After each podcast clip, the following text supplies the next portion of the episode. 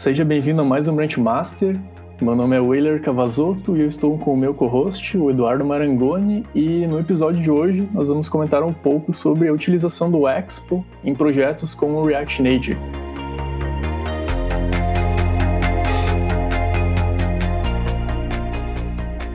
Se você caiu de meio de paraquedas aqui e não sabe o que é o Expo, ou não sabe do que a gente está falando, uh, o Expo ele é uma ferramenta que é derivada do React Native, que ele é basicamente uma branch do React Native que foi modificada e é mais incrementada e tem várias vantagens, tipo não dá pau em Gradle tão facilmente e essas coisas. Teoricamente, o que, que ele seria?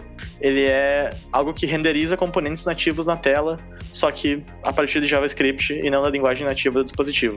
É, um negócio que ele provê um ambiente pré-configurado, né, para você trabalhar com o React Native. Porque uma coisa que é muito chata de você trabalhar com o React Native é você configurar, né, os ambientes ali para você trabalhar com iOS e Android. E o Expo, ele meio que dá isso de mão beijada, né? Ele já traz tudo configurado, inclusive bibliotecas pré-configuradas, então isso agiliza muito o processo de desenvolvimento. Então, uh, como ele ia falando, ele já trabalhou com React Native antes. Eu nunca tinha trabalhado com React Native antes, mas a, a experiência que eu tive do Expo, a minha experiência como programador foi que foi um negócio bem plug and play. Você instala pelo CLI ali, só dá um Expo install, uh, inicia teu ambiente e tu já sai usando Android, iOS. Claro que o iOS você tem a limitação de você ter um Mac, né? Mas. É, é, é aí que tá. Isso é uma, uma vantagem do Expo, que para você desenvolver para iOS, se você tiver, tiver um iPhone, você consegue desenvolver, né? Que você escaneia o QR Code lá, tu consegue rodar a aplicação. Coisa que o React Native normal não faz não precisa ser necessariamente num emulador, né? Você consegue testar as coisas já no seu dispositivo fixo, uh, físico, né? No caso. Com já os Expo tokens, você já tem uma notificação push meio que pré-configurada ali, você já tem as builds meio pré-configuradas, então é algo bem tem um desenvolvimento bem ágil, assim, que é bem fácil de você usar. É, outra coisa que ele ajuda bastante também é em questão de versionamento do projeto porque, cara, ele fica muito mais bem organizado o projeto, muito mais fácil de versionar, porque com o React Native normal, você tem que também ficar versionando os arquivos nativos que você mexe, e dependência nativa e coisa, e isso, cara, isso vira um saco. Com o tempo fica muito complicado de manter. Ajuda bastante o desenvolvimento de aplicações não gigantescas, né? Mas aplicações de pequeno até médio porte ali que são muito ágeis de se desenvolver. Então você consegue ter um, uma velocidade de desenvolvimento muito grande com o Expo. Uma vantagem de você usar o Expo tipo como programador, pelo menos para mim eu enxergo assim, é que você não precisa aprender Swift nem Java. Né? Você sabendo JavaScript ali, você já está feliz da vida. Você já aprende como ganhar sintaxe e tudo vai rolando bem plug and play. Assim. É, é que o negócio que é, isso pode ser né? É uma desvantagem, entre aspas, né? Porque se você eventualmente precisar fazer algo nativo, né? Nativo do dispositivo, o Expo não vai te deixar, né? Então essa é uma desvantagem desde que você precise fazer isso, né? Senão não tem problema nenhum. Exatamente. Eu tenho até um caso interessante que eu tenho que eu posso mencionar aqui. Uh, então, eu tenho um colega de faculdade que ele trabalha numa empresa aqui de, da cidade. A gente mora em Chapecó, em Santa Catarina. E ele trabalha num aplicativo de delivery de comida, tipo um iFood aqui da cidade. Uh, não sei se eu posso falar o nome, mas enfim, eu já dei todas as características, né? Então as pessoas já sabem. uh, eles têm um aplicativo agora para você acompanhar o pedido em tempo real. Então você vai ter um, um rattle de GPS na, pelo dispositivo de quem está entregando e vai, vai aparecer um mapa pro cara, tipo, quão perto a tua moto que está entregando a comida tá, tá da tua casa, né? Eles usavam, se eu não me engano, o Flutter para desenvolver lá. Só que aí esse aplicativo não deu para usar a stack deles, porque você não conseguia mandar dados em segundo plano, né? Que era aquele, sim, justamente aquele rattling de GPS que ia ficar no, no entregador. Isso. Então eles tiveram que mudar a stack deles de tecnologia. Claro que eu acho que eles só fizeram para Android isso, mas eles tiveram que mudar a stack para fazer algo que eles não tinham antecipado. Então, se eles soubessem antes de começar que talvez tinham que fazer isso, eles poderiam já ter planejado como fazer isso de uma maneira melhor, né? Tipo, já integrando as stacks e tal, porque agora o problema deles é que, tipo, eles não conseguem uh, integrar as coisas do jeito que seria correto. É, uma dica que o pessoal fala bastante é que se você não sabe aonde o teu projeto pode chegar, vai de React Native normal. Agora, se você tem ali um escopo, você sabe o que vai precisar, mais ou menos, vai de Expo, porque vai ser muito mais ágil o desenvolvimento. A única coisa que eu digo que eu acho que até você me recomendou é que tome cuidado com o React Native, porque quando você atualiza ele, há grande chance de ocorrer pau no Android, por causa dos Gradles. Dá, dá bastante problema, o pessoal reclama bastante. Então, o Eduardo citou o exemplo ali de você precisar usar o GPS em background, né? Que o Expo não daria suporte para isso.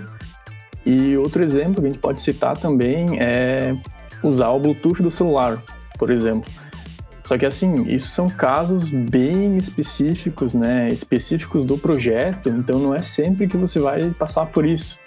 Porque na maioria dos casos, você trabalhar ali com o Expo, ele vai atender tudo que tu precisa, né? Você vai conseguir usar a câmera e tudo mais. Assim, eu vejo impossibilitadores assim práticos que eu poderia citar seria, se você está trabalhando com alguma coisa em fog computing, que é tipo, ah, eu tenho que conectar várias coisas na minha rede local aqui, ficar consumindo dados em segundo plano para me mandar a lâmpada acender lá, uh, ou tipo, eu tenho que pegar dados de usuário, tipo, enquanto ele está com o aplicativo fechado. Então já é, são dois impossibilitadores ali. Se você tem que consumir coisas em segundo plano, a ideia é que você faça nativo. Só que isso vai ter muito. de gerar muito mais dor de cabeça, né? Porque é mais código.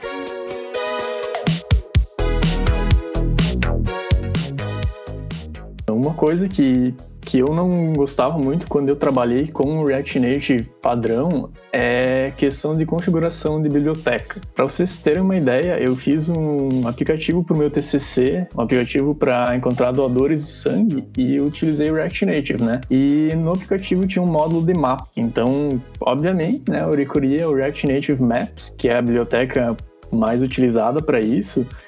E, cara, configurar isso ali foi um saco, velho. Tipo, é muita coisa. Tipo, você tem que mexer no código nativo do Android, você tem que mexer no código nativo do iOS, você tem que instalar o pod da biblioteca e configurar um monte de coisa, cara. Isso é muito confuso. Então, geralmente tu tem que ter conhecimento em desenvolvimento nativo mesmo para fazer essas coisas, senão você vai ficar muito perdido. E se, se acontece de começar a dar pau, cara, na tua aplicação, aí é o, é o fim dos tempos, né? Quando tu começa a mexer com o pod e o Gradle, tu tá, tu tá no buraco, cara. Tu, tu não tem o que fazer, né? Sim. Tu, eventualmente vai dar algum pau que tu não vai saber o que fazer, tu vai ter que pesquisar muito. E nesse sentido, o Expo ele ajuda bastante, né? Porque ele já vem com várias bibliotecas pré-configuradas que você só instala com o CLI Dele, né? Você consegue utilizar o Expo Install biblioteca e ele instala e configura tudo para você. Então você evita todo esse transtorno, né? E assim, ele já ele tem muita biblioteca, cara, configurada, como por exemplo do mapa, né, mesmo. Uh, você só instala ali e instancia o MapView no teu aplicativo, ele já renderiza um mapa na tela. Assim, funciona muito bem. Eu diria que uma coisa que me agradou muito, muito mesmo do, do Expo, foi a performance. Cara, mesmo que ele tá transcrevendo o JavaScript para componentes nativos, é inacreditavelmente rápido. Eu tava testando dois dispositivos ao mesmo tempo ali no meu MacBook 2015, que já não tá mais aquelas coisas, né? Mas ainda é uma máquina razoavelmente boa. Tava testando dois emuladores ali e, cara, os emuladores estavam com recurso capado e ainda, tipo, ia muito bem a aplicação. Então, tu pode esperar uma performance excepcional, assim, para os aplicativos. E isso é muito importante para App Store. Porque a gente teve um caso de um conhecido nosso que fez o aplicativo para Android, fez para iOS, fez com React Native, só que, tipo, por algum motivo, razão ou circunstância, o aplicativo de iOS dele não foi aceito por causa da performance, porque estava demorando as coisas. Aí eu não sei se ele cagou com o servidor ou se foi o React Native que deu uma. Tipo, começou a gargalar a aplicação dele. Só que tem em mente que é muito bom, muito importante você se atentar à performance, porque na App Store, se você não tiver uma performance considerada ali, que as pessoas testam, o teu aplicativo não é aprovado.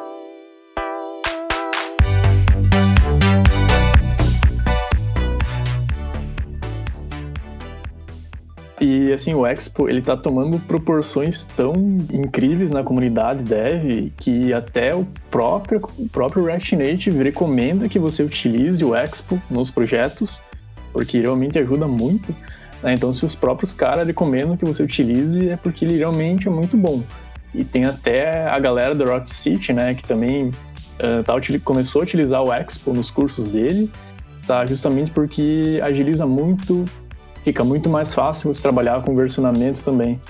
Eu imaginaria o Expo como uma coisa, tipo, mais ou menos como foi o jQuery pro JavaScript ali no... Quando o JavaScript ainda não era tão completo, né?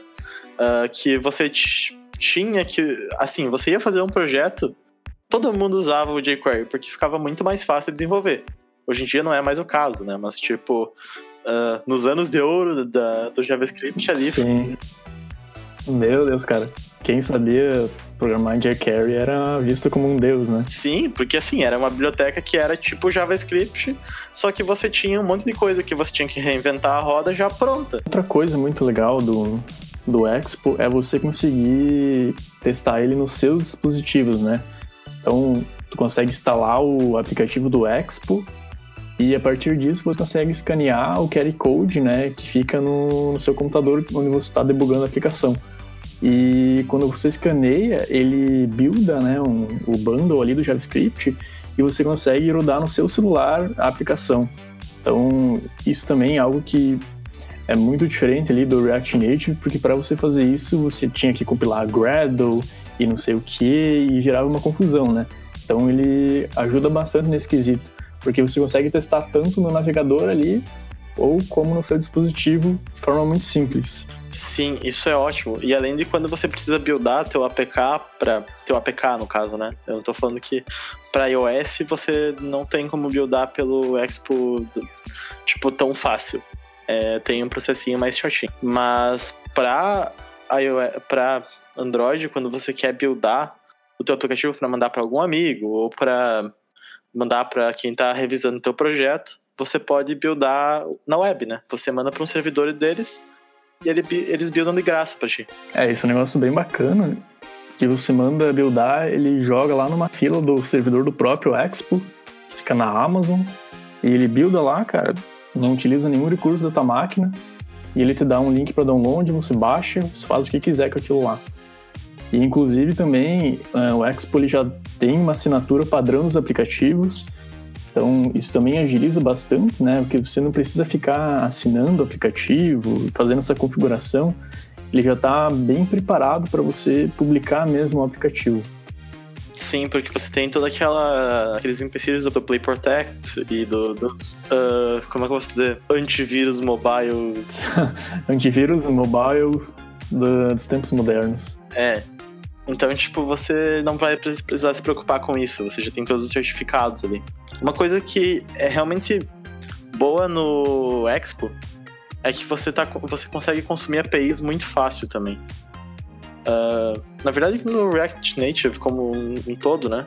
Você tem o Axios e você também tem a biblioteca de Fetch mesmo do React Native que são fantásticas. Então, se você precisa lidar com recursos de API, né? Dentro do React Native ou do Expo, é muito fácil de usar.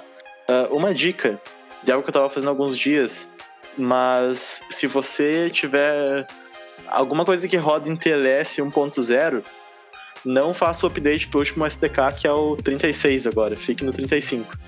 Porque a partir do 36 vai perder a compatibilidade com o TLS 1.0. Então, se você está consumindo algum serviço TLS 1.0, não faça o update agora. Relatos aí do, do grande guerreiro. Foi atualizar o, foi atualizar o Expo, feliz da vida, estragou a aplicação. É, porque eu tava, eu tô consumindo um recurso meio velho que eu não posso dar, então, tipo, não tem o que fazer, né? Tem que ser rápido.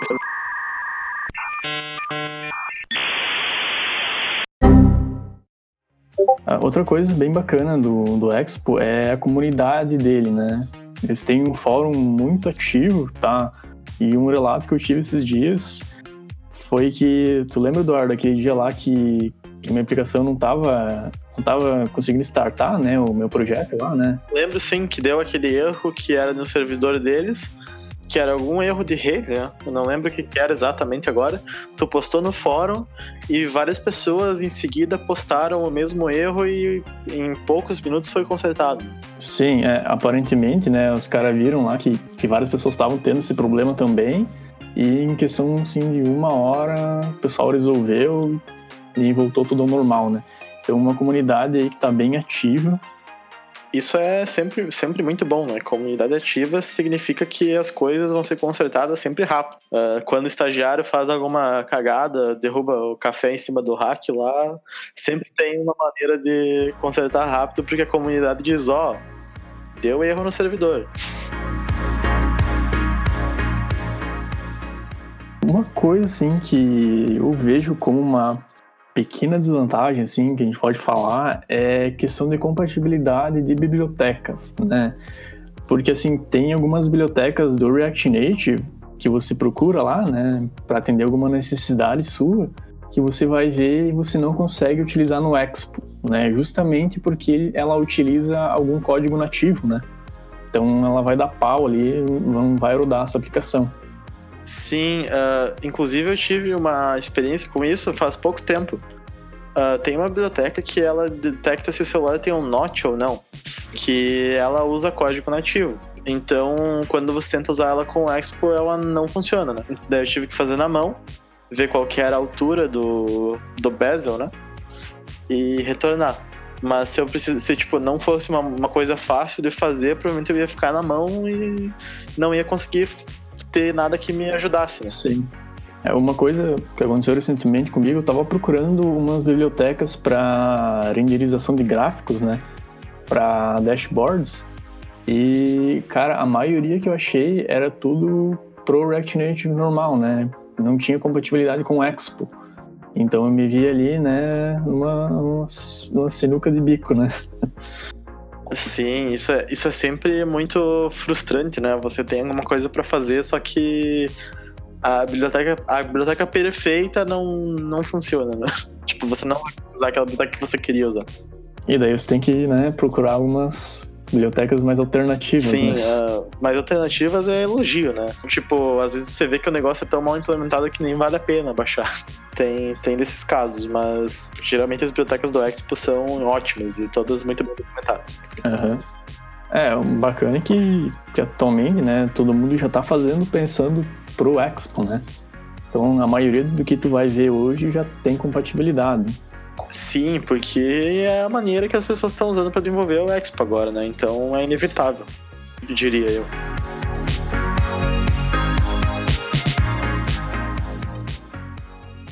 Bom, a gente tá se encaminhando para o finalzinho agora, e o que eu queria falar um pouco é de como nós usamos nosso ambiente de desenvolvimento e dicas de IDE para você usar para desenvolver com React barra Expo, que, que nós usamos e recomendamos? Eu e o Euler usamos o Visual Studio Code, que não tem muito frufru, mas conforme você vai instalando as extensões, fica uma ideia bem poderosa.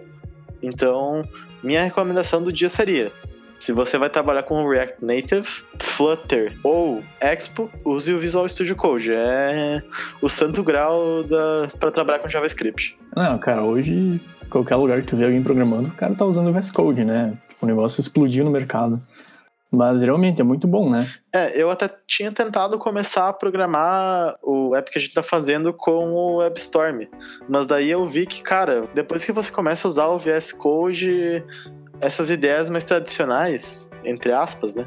Tipo o PHP Storm e, o WebStorm, que tem um, um suporte para JavaScript muito bom elas parecem tão. Como é que eu posso dizer? Engessadas, sabe? Elas são muito pouco versáteis na questão de customização. É, é que assim, pra, como tu vai trabalhar ali com um app, eu, eu vejo, né, as ideias da JetBrains como um canhão para matar mosca, né?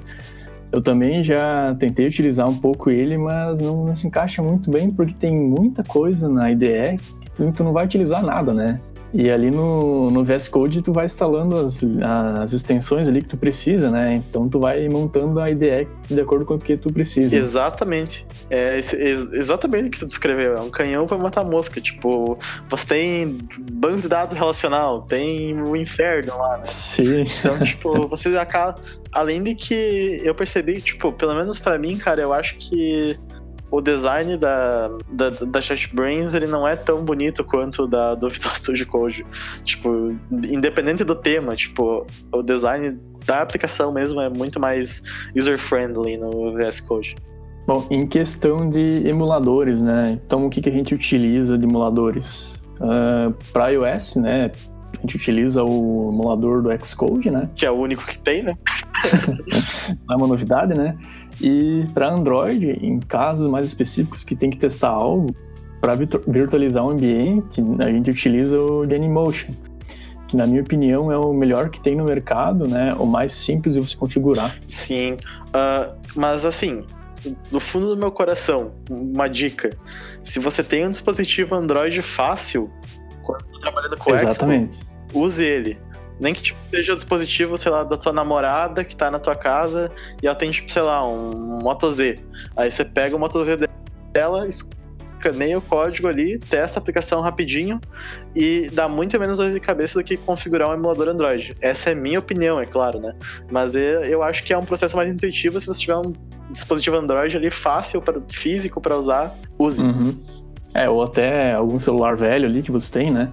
Deixa ali do lado, carregando, sempre que tu precisa, tu vai lá e debuga a aplicação. Sim, eu tô usando um Galaxy S5, pra ter uma noção, e tá dando perfeitamente para debugar, como um dispositivo Android secundário, né? É, essa é a dica, né? É, e até caso a sua máquina não seja tão potente, né, vai acontecer que você não vai utilizar recursos da máquina, né, para ficar virtualizando o dispositivo. Então, isso ajuda também, né? Sim, e ative o Fast Reload, pelo amor de Deus.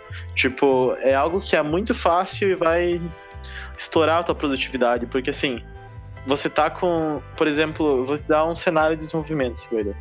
Eu tô trabalhando com um emulador aberto no meu PC, com o um iPad para testar na aplicação no tablet e com o Galaxy S5 para testar a aplicação no Android, beleza?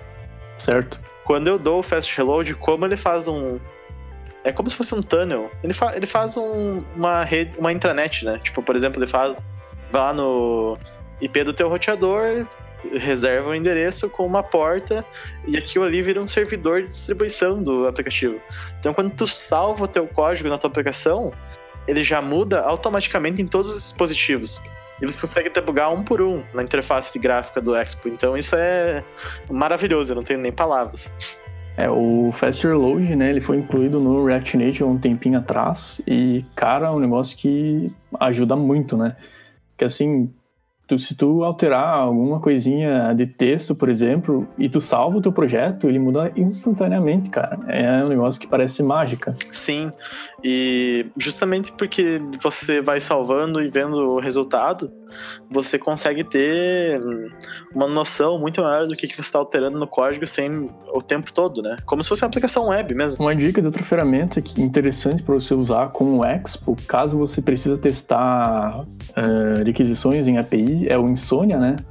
Acho que tu tá utilizando também, né, Eduardo? Eu utilizo o Insomnia já há bastante tempo, mas eu acho que para você testar qualquer tipo de serviço web, qualquer gateway web, você ou API web, use o use o Insomnia, é um aplicativo show de bola, que também é desenvolvido em JavaScript, né? Então, parece que tudo desses dias é desenvolvido em JavaScript, né? É, JavaScript vai curar doenças no futuro.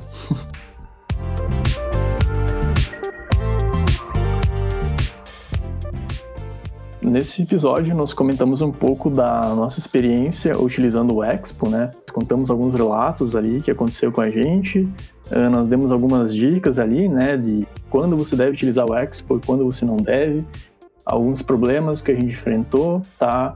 E, Eduardo, se a gente pudesse fazer um resumo, a gente deve ou não deve usar o Expo? Na minha opinião, eu acho que você deve usar o Expo se você não precisar consumir nada em segundo plano.